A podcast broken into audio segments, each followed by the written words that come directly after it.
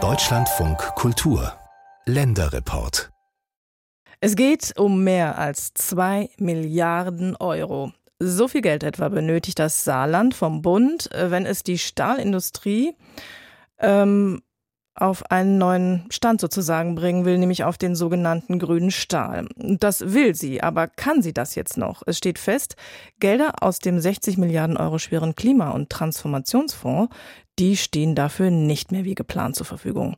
Dabei ist die Umstellung der Produktion auf grünen Stahl ich glaube, eines der größten Industrieprojekte in der Region seit dem Ende des Zweiten Weltkriegs.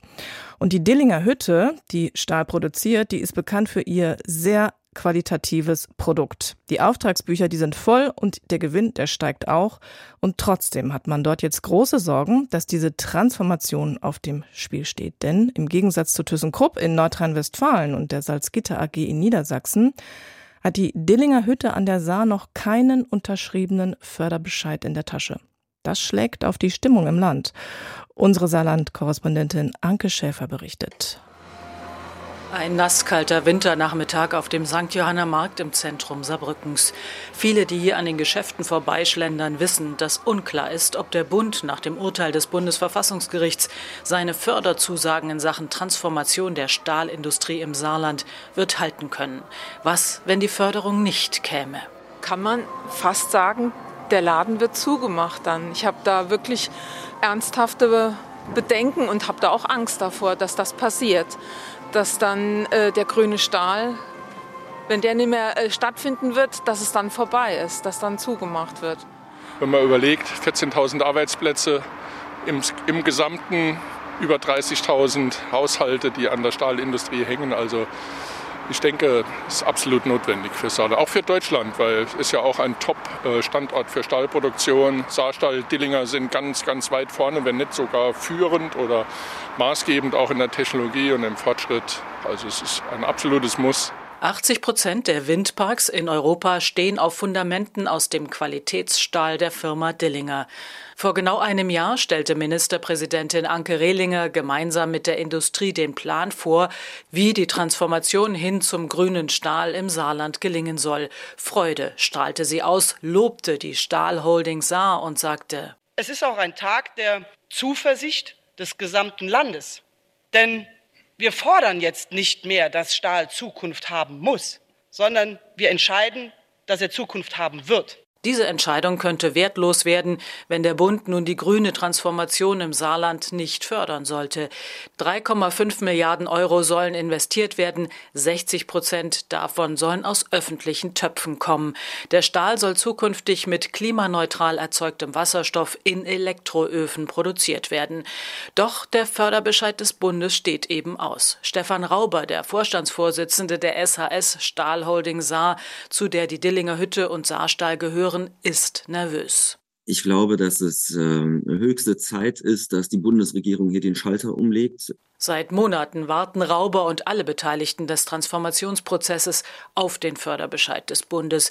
Die Konkurrenten in NRW, ThyssenKrupp und in Niedersachsen, die Salzgitter AG, haben diesen Bescheid bereits erhalten. Das freut mich für die Kollegen, ja, aber hier fehlt er halt. Und deshalb ist jetzt hier mächtig Dampf auf dem Kessel. Ja, wir sind ja auch schon mit dreistelligen Millionenbeträgen in Abstimmung mit dem Bundeswirtschaftsministerium in Vorlage getreten. Die Baufelder für die sogenannte Direktreduktionsanlage und die Elektroöfen in Dillingen und auch in Völklingen werden derzeit vorbereitet. Die Bagger arbeiten unter Hochdruck. Die Aufträge sind alle erteilt.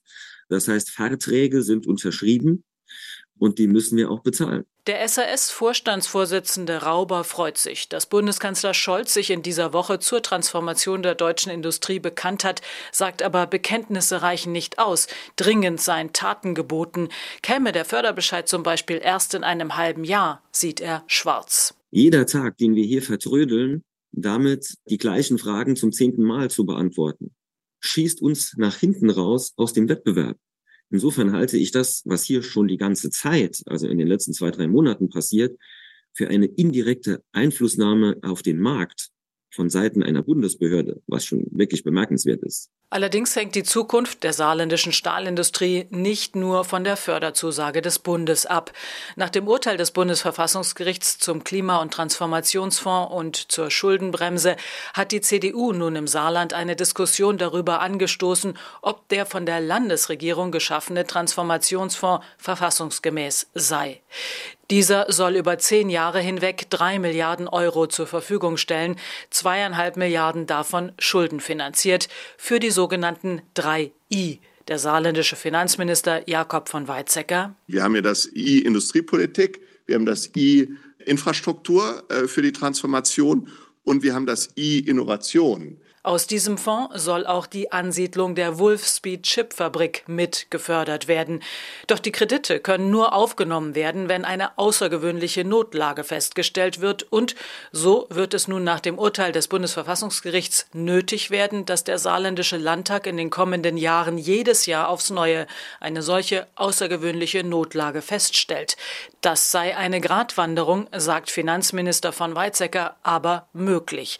Die SPD regiert im Saarland mit absoluter Mehrheit. Einen Plan B hat sie nicht. Ulrich Commerson, Fraktionsvorsitzender der SPD im Landtag, antwortete dem SR unlängst auf die Frage, ob man sich mit der Anhäufung eines fast drei Milliarden Euro hohen Schuldenbergs im kleinen Saarland womöglich an zukünftigen Generationen versündige. Es hilft nichts, keine Schulden zu machen oder nur zu sparen und äh, dann äh, am Ende des Tages vor einer Situation äh, zu stehen, dass man keine zukunftsfähige Infrastruktur hat, keine zukunftsfähigen Bildungschancen hat, keine zukunftsfähigen Arbeitsplätze und keine zukunftsfähige Industrie.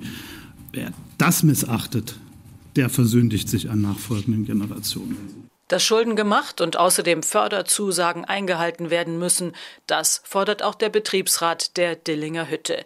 In der Stahlindustrie stehen im Saarland 14.000 Arbeitsplätze auf dem Spiel.